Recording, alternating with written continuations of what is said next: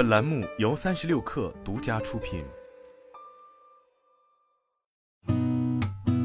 八点一刻，听互联网圈的新鲜事儿。今天是二零二三年十一月二十九号，星期三，早上好，我是金盛。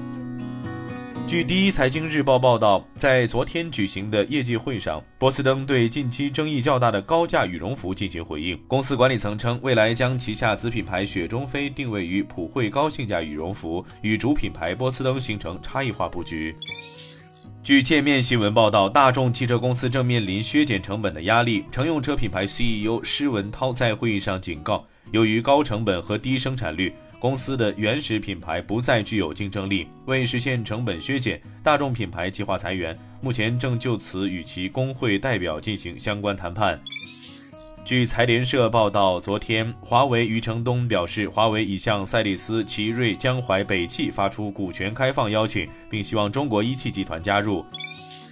据新浪科技报道，近日，阿里达摩院量子实验室官方确认裁撤，实验室连带仪器设备全部被捐给浙江大学一事引发热议。十一月二十八号，昨天，达摩院量子实验室主要负责人施瑶云发声。希望继续的事业超越任何一家公司、任何一个组织。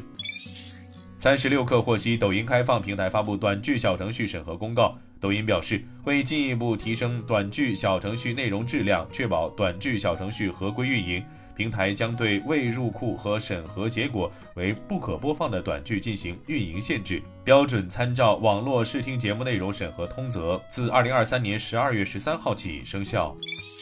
据界面新闻报道，戴尔全球资深副总裁吴冬梅表示，今年初开始，市场上陆续流传出戴尔供应链将撤离中国等传闻，均系谣言。据界面新闻报道，十一月二十七号，Salesforce 和亚马逊网络服务公司扩大合作，Salesforce 将在 AWS Marketplace 上提供部分产品。欢迎大家关注公众号“职场 bonus”，职场 B O N U S，回复进群即可加入三十六氪职场社群，求职招聘，结交更多同频的朋友，等你来。今天咱们就先聊到这儿，我是金盛八点一刻，咱们明天见。